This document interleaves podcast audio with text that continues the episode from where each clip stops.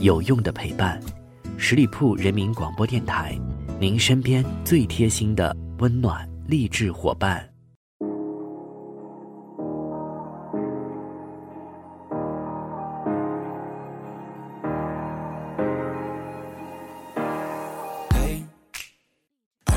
just fine before I met you. I drink too much and that's an issue, but I'm okay.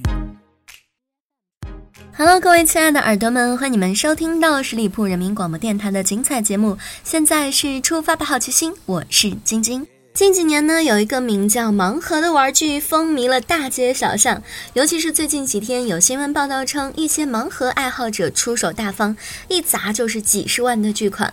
盲盒呢，在网络上的热度也迅速的增长，已经超过了玩具界大姐大芭比娃娃的热度。说到盲盒，其实我自己有一段时间也是沉迷在其中，但是真的是有点费钱了。盲盒呢，也是源于日本，有两个哥哥，大哥扭蛋，二哥食玩，都是 A C G 家族的孩子。什么是 A C G 呢？它就是动画、漫画跟游戏的简称。不知道大家发现没有，盲盒的大小都是差不多的，高度呢也是接近十二分大小的一个娃娃，食玩跟扭蛋的比例也多为十二分的，这样就很容易混搭在一起。盲盒的价格也是相对比较亲民的，颜值也很亲民，又无孔不入的出现在电影院、剧场，还有 shopping mall 以及电商平台上，总是能够成功的引诱到不明真相的人来一试身手。也许会有人对这种行为嗤之以鼻，想想多大的人了还玩这个？如果你还认为玩具是儿童专属品，那你就真的 out 了。根据淘宝数据显示，约有七千万成年人为自己购买玩具，成年人对玩具有着同样的需求，还具有较高的消费能力。但盲盒和一般玩具不一样，它的消费方式等于让消费者闭着眼睛掏钱，这种销售模式怎么可能受欢迎呢？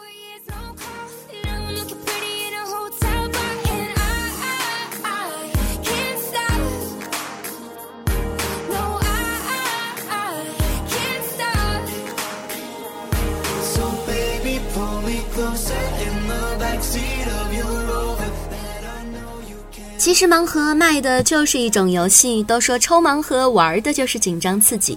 因为盲盒的盒子虽然都一样，但是里面的玩具款式完全不同，消费者只有在打开盒子的瞬间才知道自己究竟得到了什么。有的时候大家可以得到自己中意的玩具，有时甚至能够买到可遇而不可求的隐藏款，也有时会抽到一个令自己垂手顿足的重复款。在这里有个小提示：买盲盒不重款的秘诀就是爆盒，一买就买一整套。有些极物癖的盲盒收藏家就喜欢爆盒，不用受抽到重复款的刺激。当然，另外一些人并不喜欢爆盒，他们更享受不确定性带来的乐趣。对于他们来说，每次抽盲盒都是一种冒险，一种游戏。在游戏和冒险之后，额外得到了一个玩具作为纪念品。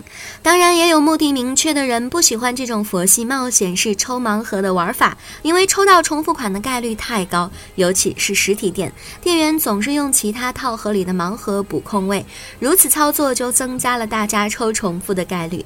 既然店员不仁，买家也就不易了。为了抽中心仪的盲盒，有些买家就会在那里。疯狂的摇晃，有些呢则是温柔的掂一掂。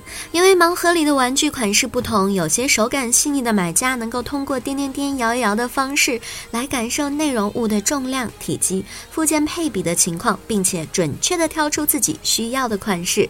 还有些朋友施展了上述方法之后，依旧得不到自己想要的款式，内心备受命运和技巧的双重打击。毕竟手感真的是门玄学，你只能够从现有的几个盒子里。感受那细微的差距，而命中的必要条件是你想要的盲盒真的摆在货架上。但是无论受到怎样的打击，他们还是会再赴战场。那些抽盲盒成瘾的朋友确实是有，有些人说这是利用了赌徒心理，有些人嘲讽他们是交智商税，但是这些人当中有人的智商税却返利了。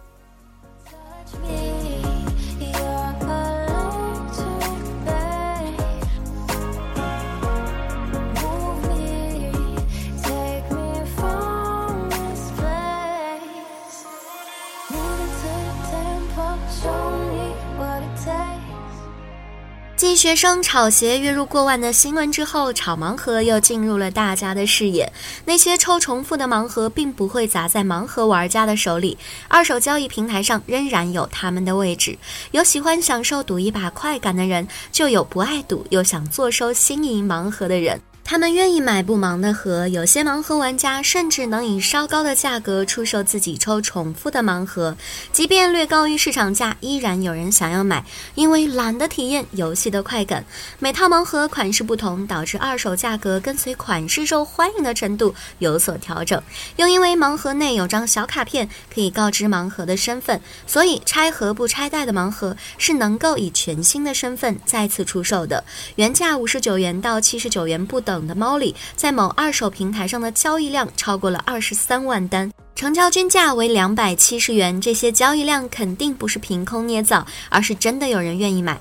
但是一个普通的玩偶，凭什么转眼就翻了四五倍的价格出售呢？其实抽虫的盲盒都是以厚道的低价出售了，但是隐藏版的盲盒常常凭借着物以稀为贵的优势，转身就能够涨十几倍的身价，并且拉高盲盒的整体成交均价。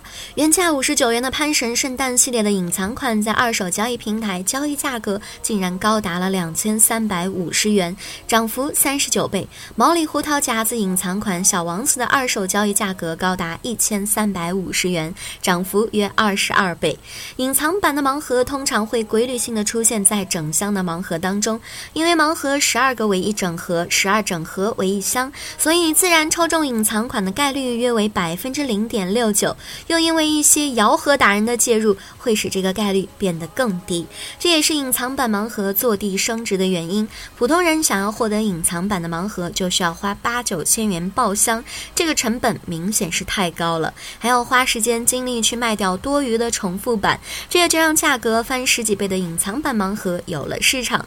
这不仅催生了一批倒卖盲盒的二道贩子，还唤醒了一批流落民间的艺术家。他们通过自己灵巧的双手，化身改娃大师，打造同款的隐藏版盲盒。在二手交易平台上，总能够看到一些青出于蓝、心地善良的改娃大师。只要提供指定的娃娃，支付一定的改娃费用，他们就能够还你一个纯手工改造的仿隐藏版盲盒。这种基本坚持模仿原作，只在小道具上添砖加瓦的改娃方式，虽然在版权上有点冒犯原作，但已经算是很客气的玩法了。因为有些改娃大师的作品明显高于原作。Hard for me to be mad at you, I don't wanna be. It's hard for me to be mad at you, cause there's part of me that loves you still, loves you still, always will, 在盲盒玩家之中，高产者真的可以在二手交易平台上赚钱。还有些人买盲盒，专门买非热门的便宜娃，自己改着玩。在闲鱼上输入 “Molly 改”，就能够看到这批改娃者的作品。对于他们来说，盲盒也是一张纸，可以用来创作自己满意的作品。有些改娃大师还颇具艺术家的风范，作品仅做展示，并不出售。同样一种玩具，有人拼命的收集，有人倒买倒卖，有人涂装改造。东西是同样的东西，用法不一样，意义也就不一样了。不少专家学者把盲盒热形容为坑，但是不是每个踩坑的人都会被活埋。与其振臂高呼骗局割韭菜，还不如潜心的研究一下盲盒的营销模式。毕竟任何东西不是随便炒炒都能够热得起来。为喜欢的东西花钱并得到满足感是消费，为喜欢的东西花钱但是感到被骗是交智商税。能从喜欢的东西上赚到钱的是天才，能从不喜欢的东西上赚到钱是专业。单纯为了赚钱在不喜欢的东西上赔钱，应该就是被割韭菜了。所以不喜欢盲盒的人没必要为了挣钱来玩盲盒，真心喜欢盲盒的人也没必要担心泡沫。人生在世，总要有点爱好，提高生活质量才行啊。说到。到这里，有些没被盲盒圈粉的人心中依然有个疑问：玩盲盒的人究竟是何许人也呢？盲盒爱好者多是泛二次元的用户，泛二次元用户与核心二次元用户有着一定的差别。核心二次元用户往往热衷于购买昂贵的手办、BJD 娃娃等等的，而泛二次元用户对于动漫有基础的了解，但是投入精力有限。他们对动漫 IP 衍生品热情一般，但是对二次元画风、萌系画风接。受度高。盲盒主要是以可爱的形象示人，正好击中了这个群体。有数据显示，我国的泛二次元用户已经接近了三点五亿，且有持续上升的趋势。都说人无癖不可与交，相比一些不良的嗜好，抽盲盒这种癖好其实挺可爱的。所以今天的你抽盲盒了吗？以上就是今天节目的全部内容，再次感谢朋友们的认真聆听。如果你对我的节目有任何的意见建议，欢迎在下方留言，我看到的话呢也会及时的回复大家。周末愉快，我们下个周五再会吧，拜拜。本期节目由十里铺人民广播电台制作播出。了解更多的资讯，请关注十里铺人民广播电台的公众微信和新浪、腾讯的官方微博。感谢收听，我们明天再见。